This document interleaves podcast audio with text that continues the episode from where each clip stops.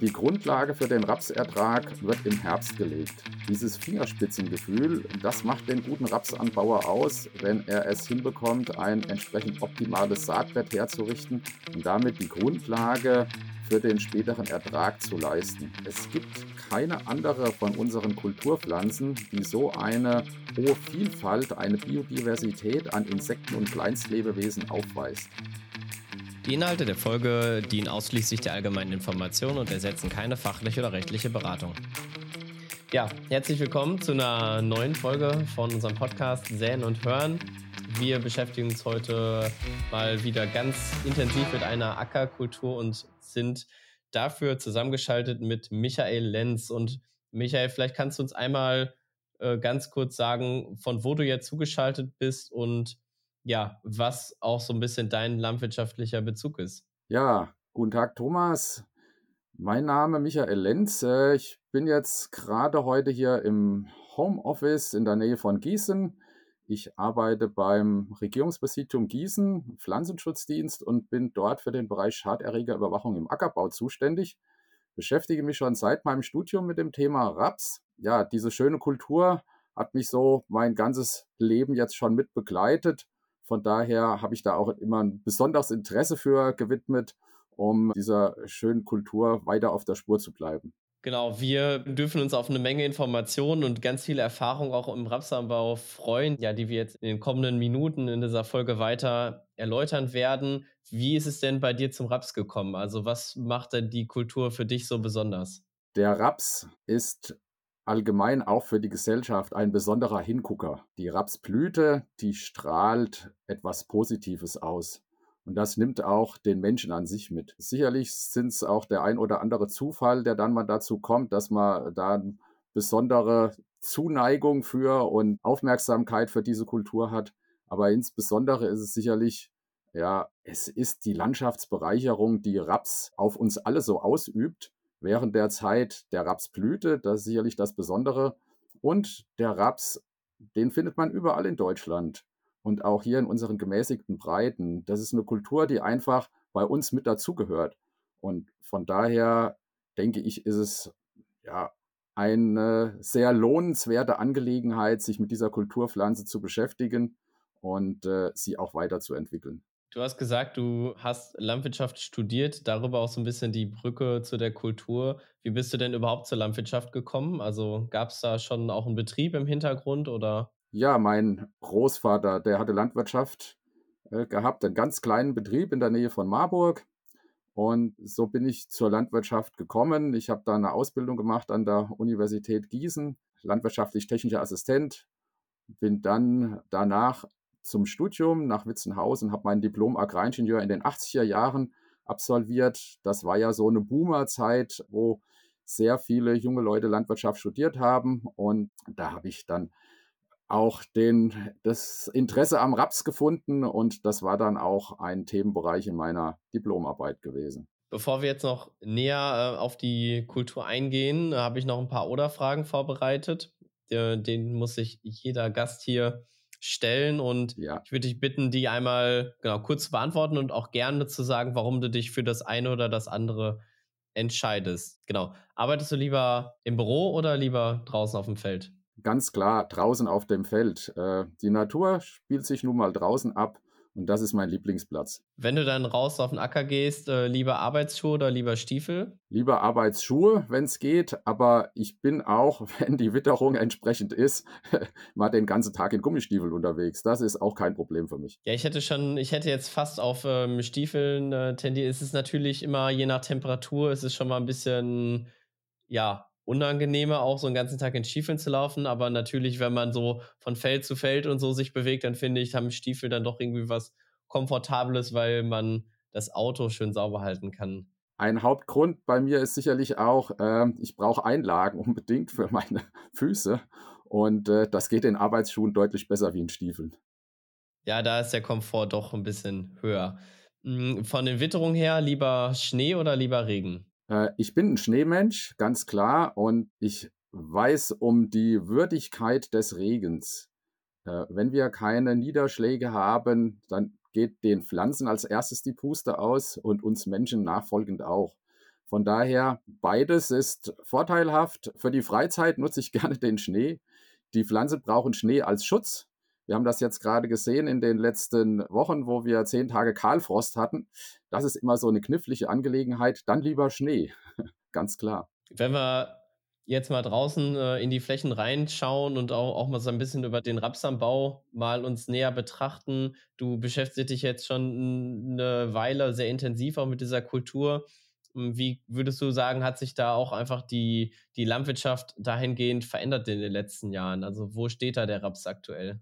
Ja, die Landwirtschaft äh, hat sich sicherlich gerade innerhalb der letzten zehn Jahre, wenn man das betrachtet, von der Technik her sehr stark weiterentwickelt. Nichtsdestotrotz, die Basisgrundlagen des Pflanzenbaus, die haben natürlich ihren Ursprung schon länger zurück und man muss versuchen, den Rapsanbau in der Hinsicht weiterzuentwickeln, was tut der Pflanze gut.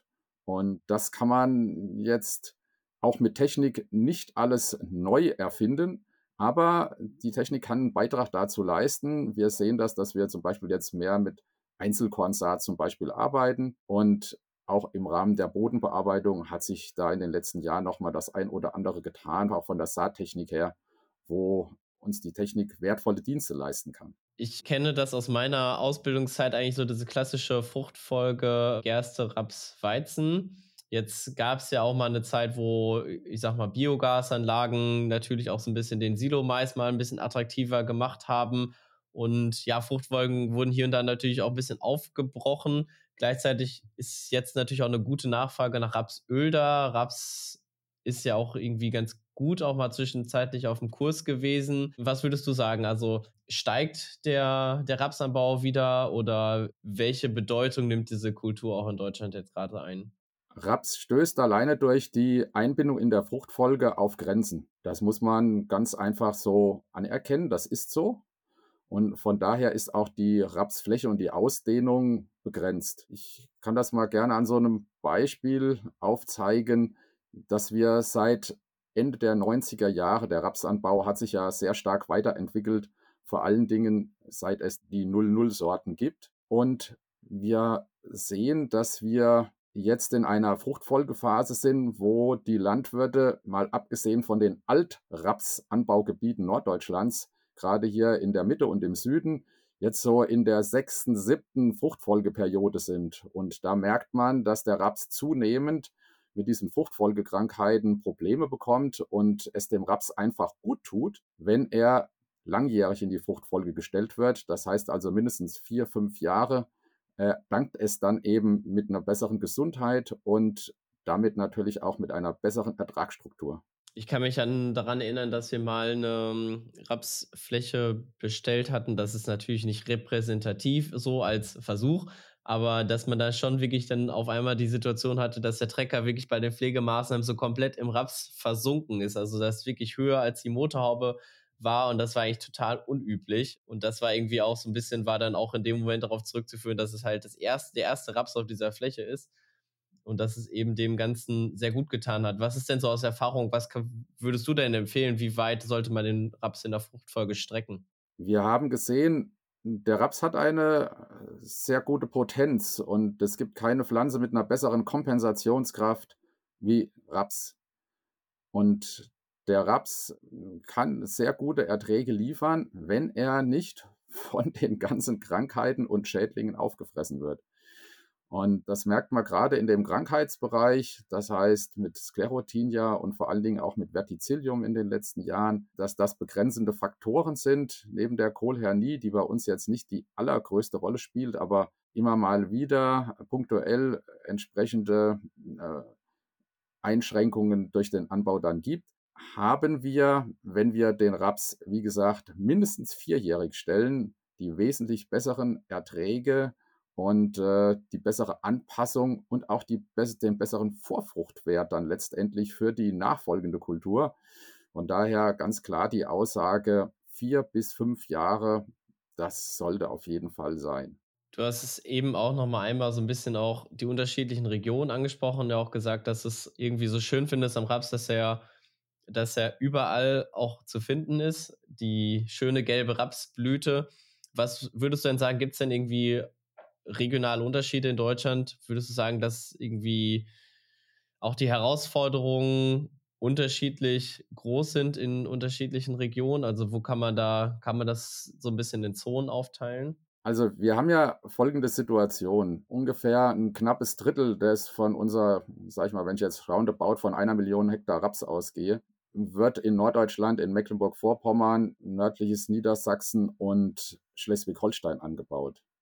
Das sind auch die Regionen, die unsere sogenannten Altraps-Regionen, wo wir schon immer Rapsanbau haben. Trotz allem sind das nicht die schlechtesten Rapsanbauregionen. Das Problem im Süden ist ja bei den meisten Kulturen daher bestimmt, wenn man sich gerade den Klimawandel in den letzten 15 Jahren betrachtet, dass wir vor allen Dingen mit Sommertrockenheiten zu tun haben. Und sehr hohe Temperaturen während der Abreife verträgt auch der Raps bedingt. Er kann zwar durch seine gute Wurzelbildung davon profitieren, die Niederschläge, die im Winter gefallen sind, länger auszunutzen. Trotz allem geht einem dann irgendwann mal die Puste aus. Und wir sehen es, wenn man die Ertragsstruktur in Deutschland betrachtet, dass gerade die Ostbundesländer, das heißt diese Sommer- und Trockengebiete wie Sachsen, Sachsen-Anhalt, Thüringen, Brandenburg, deutlich niedrigere Erträge haben. Das spielt sich in so einem Bereich von ungefähr 20 Prozent gegenüber denen im Westen und im Nordwesten. Das heißt also Nordrhein-Westfalen von Schleswig-Holstein runter bis nach Rheinland-Pfalz und auch Teile von Hessen. Da haben wir eigentlich eine sehr gute Ertragsstruktur da noch. Und so wie man in diese Sommertrockenheit gerät oder überhaupt Trockengebiete, dann tut sich auch der Raps deutlich schwerer. Das sieht man dann natürlich auch in den Anbauflächen. Wir haben bei uns in den meisten Regionen so um die 10 Prozent, sage ich mal, Anbaufläche vom Raps, während in anderen Regionen Norddeutschlands der Anteil dann doch etwas höher ist. Aber er ist dann wirklich bei 25 Prozent begrenzt. Mehr ist da auch nicht zu holen. Wenn wir mal jetzt einen Blick direkt raus aus dem Fenster werfen, wir nehmen Ende Januar auf. Ich sag mal, Trockenheit ist jetzt in vielen Regionen im Moment überhaupt kein Thema, natürlich eher gegenteiliges. Die Flächen, die du dieses Jahr vielleicht jetzt schon sehen konntest, wie würdest du so ein bisschen den Saisonstart der Rapskulturen jetzt in diesem, in diesem Jahr beschreiben? Der Raps ist in der Hinsicht schon immer etwas Besonderes, weil die Grundlage für den Rapsertrag wird im Herbst gelegt. Das muss man ganz klar so sagen. Äh, das ist die Basis. Die Aussaat muss passen dieses Fingerspitzengefühl, das macht den guten Rapsanbauer aus, wenn er es hinbekommt, ein entsprechend optimales Saatbett herzurichten und damit die Grundlage für den späteren Ertrag zu leisten. Und wir hatten jetzt natürlich die Situation, dass wir so hohe Niederschläge hatten im Herbst und Winter, wie teilweise seit Wetteraufzeichnungen noch nicht. Das wird der Raps sehr gut umsetzen können. Man sieht das schon, wenn man jetzt mal gegraben hat. Wir hatten teilweise Frosttiefen gehabt, jetzt bis über 20 Zentimeter, weil wir Kahlfröste hatten. Muss man sagen, das verkraftet aber der Raps ganz gut. Diese minus 10 bis minus 15 Grad, die örtlich vorhanden waren, auch in den Mittelgebirgslagen, kann der Raps eigentlich ganz gut abhaben. Da denke ich, wird es keine größeren Ausfälle geben. Danach kam jetzt mal so eine knappe Woche Schnee bis zu 20, 30 Zentimeter in vielen Regionen. Und das tut dem Raps weiterhin auch gut, dass eben diese Schneeniederschläge dann langsam in den Boden eingesickert sind. Wir können also momentan von einer guten Feuchtigkeit ausgehen und die Rapsbestände sehen allgemein sehr gut aus teilweise sogar, wer da nicht rechtzeitig dran war, mir etwas zu überwachsen. Das ist sicherlich ein Thema, denn der Raps wächst immer und man muss noch einen Punkt dazu fügen. Wir haben, wenn man Silvester wieder draußen war, plus 10 Grad gehabt. Diese wechselhafte Warmwinterwitterung, die führt letztendlich dazu, dass auch die Pflanze, gerade eine Winterung, auch im Winter weiter wächst. Das heißt, auch da hat sich eine Entwicklung getan und das gilt eben jetzt dann im Frühjahr rechtzeitig mit der Düngung und den entsprechenden Pflegemaßnahmen zu beginnen. Ja, das sind zwei ganz spannende Aspekte. Da würde ich gleich nochmal näher drauf, drauf eingehen, weil ich glaube, das ist eben das äh, mit den warmen Temperaturen, das ist natürlich auch für Insekten, aber auch das Überwachsen, wenn je nachdem, wenn er dann doch sehr früh in den Winter gegangen ist ähm, oder früh gesät wurde, das ist ja dann doch schon mal vielleicht ein Punkt, wo man sich auch so ein bisschen in der Praxis dann schnell mal verschätzt. Du hattest von der Aussaat gesprochen, dass man da eben dieses Fingerspitzengefühl braucht. Und da wäre so ein bisschen die Frage, was ist denn so auch gerade der Trend oder wie sollte man Raps heute sehen? Weil ich beobachte das bei vielen Betrieben, dass halt der Anbau eigentlich wesentlich effizienter äh, wird. Ich sehe das bei den Betrieben meiner Schwiegereltern, wo ich eigentlich sonst auch schon mal, wenn ich gerade nicht irgendwie in der Landwirtschaft unterwegs bin, mich gerne mal auf den Schlepper setze und die sagen immer, auch so viel haben wir eigentlich gar nicht mehr zu fahren. Wir machen jetzt die mit der Direktsaat, fahren wir jetzt drüber, dann sind wir eigentlich fertig. Und gleichzeitig sagt man sonst dem Raps eigentlich nach, dass er, was das Saatbett angeht, schon ein Stück weit eine Diva ist. Also, dass es da irgendwie schon auch der, ich sag mal, so ein bisschen ins gemachte ne-, Nest irgendwie gesät werden müsste. Also, wie nimmst du es draußen wahr und wie ist für dich so ein bisschen wie, was sind die perfekten Aussaatbedingungen? Die perfekten Aussaatbedingungen, wie schon mal am Anfang betont, ist es sicherlich so, der Raps ist eine Kultur, die sich fast für alle Standorte eignet. Das ist der große Vorteil von dieser Kultur. Aber die Standortverhältnisse sind natürlich und die Bodenverhältnisse vor allen Dingen sehr, sehr unterschiedlich. Das geht vom reinen Sandboden bis zum schweren Tonboden. Raps kann im Prinzip alles, aber optimal kommt er natürlich ja, auf unseren Lösslehmböden zur Geltung und da macht er auch die besten Erträge. Das sind auch die Bodenstrukturen, wo er, sag ich mal, die besten Aussaatbedingungen herbekommt.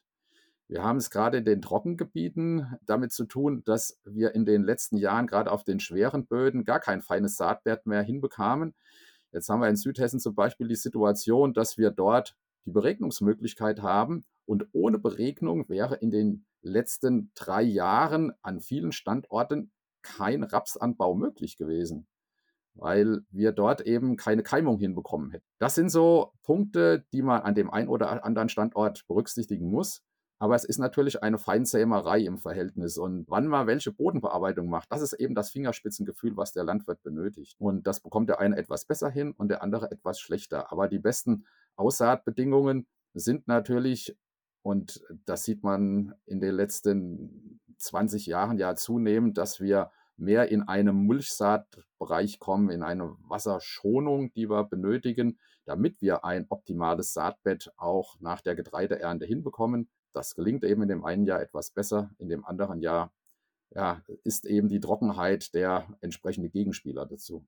Ja, das hatten wir auch schon mal in einer Podcast-Folge auch hm, thematisiert, dass man eigentlich als Betrieb sehr vielfältig aufgestellt sein muss, was auch so ein bisschen die verfügbaren Maschinen angeht, weil man natürlich auch mit ganz unterschiedlichen ja, Wetterbedingungen immer zu tun hat. Und die, die, glaube ich, auch teilweise dann den Acker geflügt und nochmal zweimal gekreiselt haben und dann mit hohen Niederschlägen zu kämpfen hatten, die hatten jetzt natürlich auch nicht nur Glück dann mit dem Raps, wenn der halt eben unter einer ja, verregneten Betondecke irgendwie ja, begraben war und da sicherlich auch seine Probleme bekommen wird, dann dort wieder so ein bisschen dann durchzukommen. Also da haben, hat sicherlich die eine oder andere e-, Ecke hm, des Rapses auch ein bisschen drunter gelitten wir sehen, wenn ich das jetzt mal auf das Bundesland Hessen übertrage, dass wir vor allen Dingen äh, auf den flachgründigen Böden, wo Raps angebaut wird, es nicht ganz einfach ist und auf den schweren Tonböden die optimale Struktur hinzubekommen. Das ist einfach so. Das sind die Gegebenheiten vor Ort, die man äh, dort einfach vorfindet und akzeptieren muss. Aber man hat da schon einen gewissen Einfluss darauf, dass man durch die Fruchtfolge, eben durch die Vorfrucht und durch die Bodenbearbeitung innerhalb der Fruchtfolge beste Voraussetzungen schaffen kann. Und das ist praktisch die Basis, die Grundlage dafür, auch einen erfolgreichen Rapsanbau durchzuführen. Wenn wir jetzt mal in die, in die Saison reinschauen, ähm, du hattest ja eben schon auch kurze Einordnungen gegeben, wie sich die Bestände präsentieren. Da sie teilweise auch, das hast du auch gesagt, Silvester um die 10 Grad, also schon warme Temperaturen. Was sind denn jetzt die Maßnahmen, die man jetzt so für die folgenden Wochen oder jetzt auch allgemein für die nächste Zeit im Blick haben sollte? Es gibt drei Punkte letztendlich, die man da ansprechen kann. Das eine ist, wir müssen beobachten, wann haben wir die entsprechenden Zeitfenster. Das trifft zum ersten für den Saisonstart zu mit der Düngung. Diese muss rechtzeitig erfolgen. Keine Kultur fängt vorher mit dem Wachstum an. Der Vegetationsstart ist bei Raps der erste. Und von daher muss man zeitig genug an die erste Düngungsmaßnahme denken. Das ist gerade bei Nebenerwerbsbetrieben, kleineren Betrieben leider immer wieder ein Punkt. Der Raps braucht zeitig seinen Stickstoff dass das manchmal etwas zu spät durchgeführt wird und angewendet wird.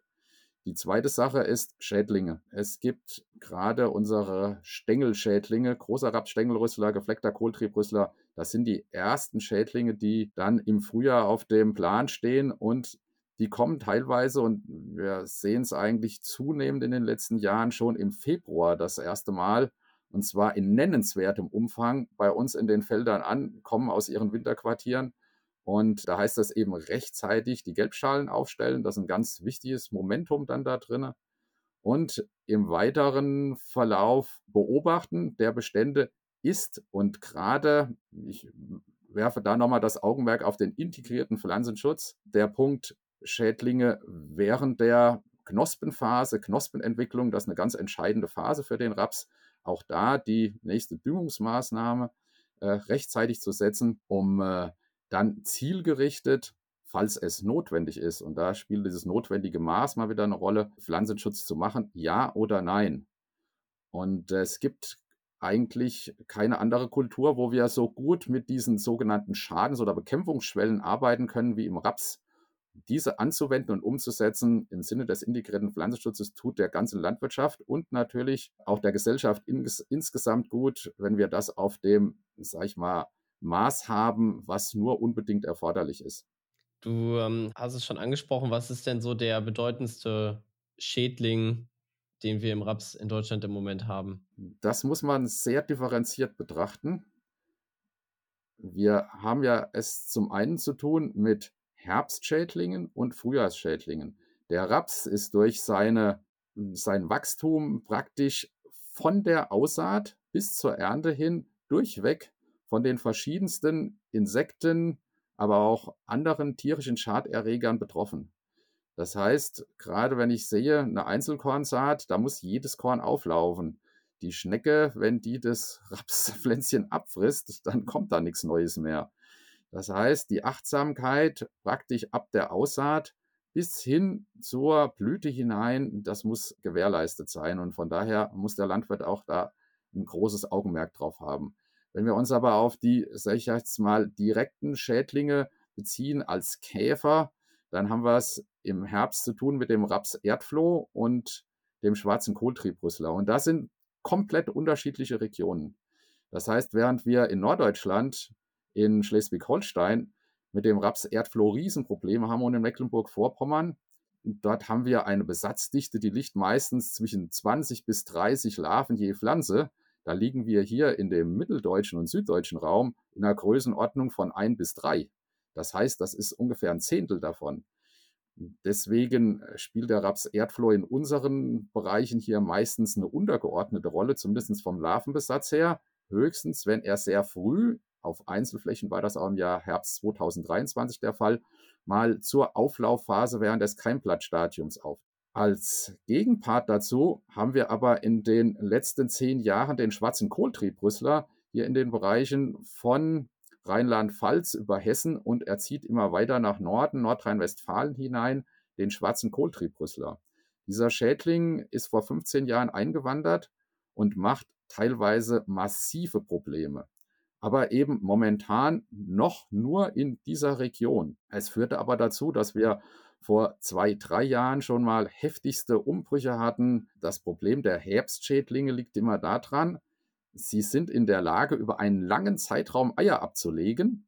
Das heißt, nicht nur wie bei den Frühjahrsschädlingen, bei dem großen Rapstängelrüssler über eine Woche, wenn das mal von der Witterung her passt, sondern sie können eben über mehrere Monate Eier ablegen. Demzufolge äh, hat, hat das auch eine ganz andere Potenz, die dann dahinter steckt. Und hier ist es so, der Schaden bei dem schwarzen Kohltrebrüssler ist von daher noch was Besonderes. Er frisst das Herz kaputt. Es kommt zu sehr ungleichmäßigen Beständen und das heißt eine lange Blüte und eine lange Abreife. Von daher ist er meines Erachtens für viele Regionen schon der wichtigere Schädling wie der Raps-Erdfloh. Aber das ist eben regional sehr unterschiedlich. Hinzu kommt die Situation der Resistenzen. Das heißt, wir haben nur wenige Insektizide, mit denen wir im Raps Schädlinge bekämpfen können. Gerade in Norddeutschland haben wir Riesenprobleme mit Resistenzen gegenüber dem Raps-Erdfloh. Das ist Gott sei Dank hier im Süden noch etwas anders da. So sieht man, dass die Betrachtung in den einzelnen Regionen Deutschlands sehr, sehr unterschiedlich ist, wo man den Schwerpunkt dort legen muss bei der Bekämpfung.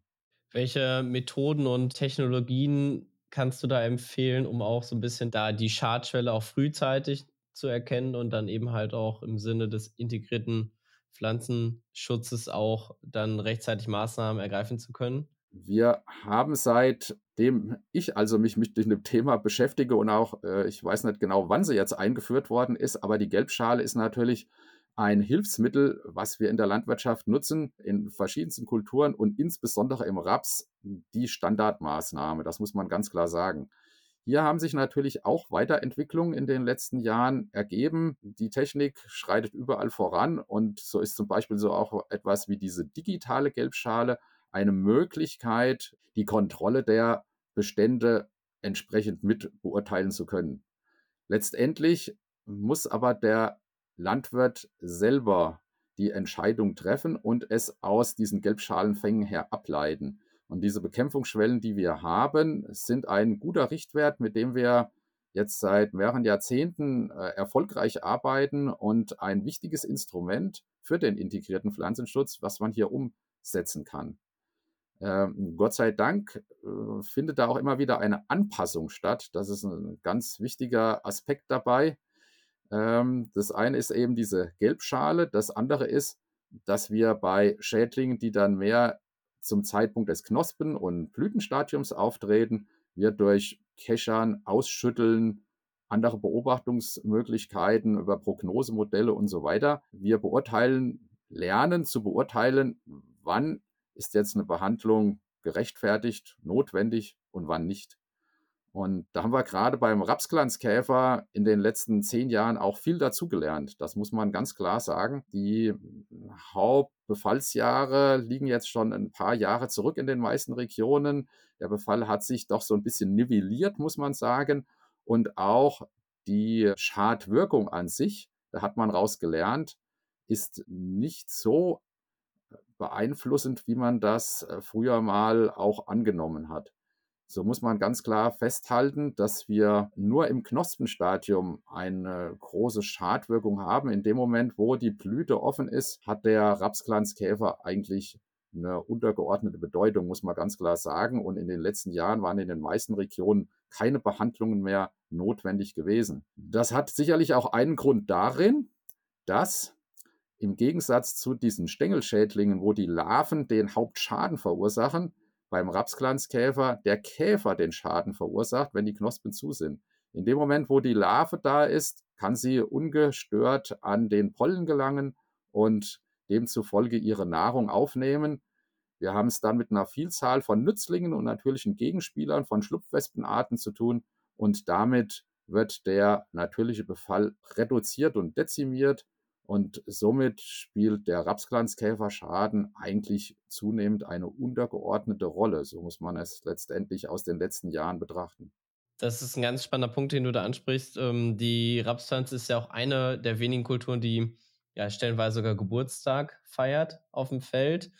Und da gibt es ja ein, ein großes Wechselspiel, wie du es ja auch beschreibst, zwischen ja Nützlingen und Schädlingen, die ja wirklich von der Aussaat mit den Schnecken beginnt bis hin natürlich zur Blüte ja, da findet ja, sind ja sehr viele Insekten irgendwie, die ja an mit dieser Pflanze ja auch leben. Befindet sich da die Landwirtschaft auch so ein bisschen in so einem Spannungsfeld, da auch so ein bisschen den, das richtige Mittel, den richtigen Mittelweg auch in Richtung Pflanzenschutz zu finden? Der Raps ist die Heimat einer ganzen Nahrungskette. Es gibt keine andere von unseren Kulturpflanzen, die so eine hohe Vielfalt, eine Biodiversität an Insekten und Kleinstlebewesen aufweist. Das ist ein hohes Gut, was man auch erst in den letzten Jahren so erkannt hat. Aber hier gab es verschiedene Projekte und gerade im Zuge der Diskussion der Artenvielfalt, der Biodiversität, der Nachhaltigkeit, die in den letzten Jahren auch angestoßen wurde, war es wichtig gewesen, hier Ergebnisse und entsprechende Studien zu erarbeiten. Ich bin selber im Rahmen des JKI-Eklektorenprojektes da in das ein oder andere eingebunden und dann konnte man sehr schön nachweisen, und das ist, glaube ich, auch gerade für die Gesellschaft nochmal ein ganz wichtiger Punkt und Aspekt, dass gerade der Raps, der hat einen so wertvollen Pollen, dass er für so viele verschiedene Insekten eine ganz entscheidende Nahrungsquelle ist. Nicht zuletzt natürlich für die Biene, das steht als ganz hohes Gut da. Ohne Raps hätten wir keinen Honig in dieser Menge, wie wir ihn momentan bei uns hier in Deutschland haben. Und das ist auch ein wichtiges Gut, um hier da einen entsprechenden Selbstversorgungsgrad zu haben. Also er hat so viele Vorteile, gerade für die Biodiversität, dass man den Raps nicht hoch genug einschätzen kann. Hinzu kommt, dass er gerade in den, sag ich mal, mitteldeutschen und südlichen Bundesländern in der Landschaft so integriert ist, dass er auch zu einer Biotopvernetzung beiträgt. Und das ist ein Punkt, das hat man erst in den letzten Jahren, glaube ich, so richtig begriffen, wie wertvoll der Raps insgesamt für unsere Artenvielfalt und äh, die Bekleidung unserer Landschaft draußen ist. Und er bietet also da große Vorteile. Und das ist ein Momentum, das sollte man auf jeden Fall ausnutzen und aufnehmen. Ich habe einige Vorträge auch für diesen Bereich in den letzten Jahren jetzt immer wieder nach draußen getragen, um auch den Anbauern klarzumachen, wie wichtig es ist, den Raps in der Fruchtfolge zu halten, alleine aus diesen Gründen. Ja, vielen Dank für die ja, vielen super spannenden Einblicke. Also ich glaube, das ist, ähm, ja, es ist eine super facettenreiche Kultur und man merkt auf jeden Fall, dass du dich wirklich schon viele Jahre damit beschäftigst. Ein bisschen mit, mit Blick auf die Zeit eine abschließende Frage. Was sind denn so jetzt in die Zukunft gerichtet? Was sind so die Projekte, die ihr auch vom äh, Pflanzenschutzdienst anstoßt? Woran arbeitet ihr gerade? Also es gibt mehrere Punkte, wo dran gearbeitet wird. Ähm, wie gesagt, die Fruchtfolge ist das Begrenzende letztendlich für den Rapsanbau, aber eben technische Dinge wie gerade diese Sachen Einzelkorn, Aussaat und Ausfallrapsmanagement. Das ist auch nochmal so ein Punkt für sich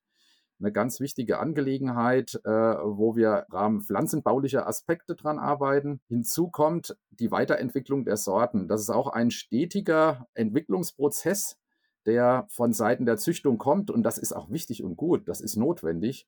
Und hier kommen gerade neue Sorten auf den Markt, zum Beispiel sehr interessant dieser Bereich Sklerotinia-tolerante Sorten. Hier an der Uni Gießen läuft ein großes Projekt, wo es darum geht, Schädlingsresistenz zu fördern. Wir haben immer mehr Probleme mit Resistenzen. Das heißt, diese Zusammenarbeit mit den Universitäten, mit der Wissenschaft ist da sehr wichtig. Und hier sind wir auch auf einem gemeinsamen Weg. Als weiteres dritter Punkt möchte ich nennen, Neonicotinoide Beizen sind weggefallen.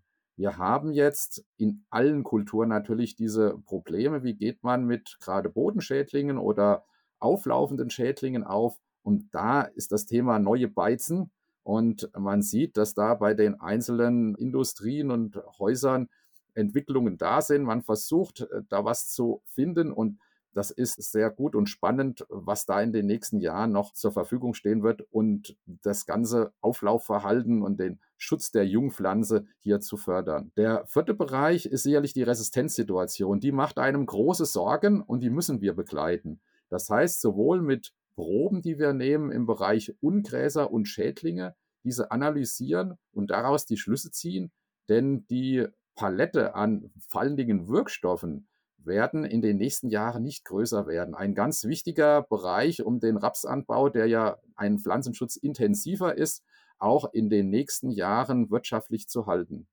Und last but not least, der Raps und die Biodiversität. Der enge Austausch den wir hier haben. Wir haben jetzt ein neues äh, Fachgebiet Biodiversität bei uns hier in Hessen seit letztem Jahr ins Leben gerufen. Dort ist ein enger Austausch erforderlich, um diese Fragestellungen insgesamt zu beantworten und auch in die Landwirtschaft, aber auch in die Gesellschaft zu tragen. Und vor allen Dingen dann auch, wir haben seit vielen Jahren einen engen Austausch mit dem Bieneninstitut.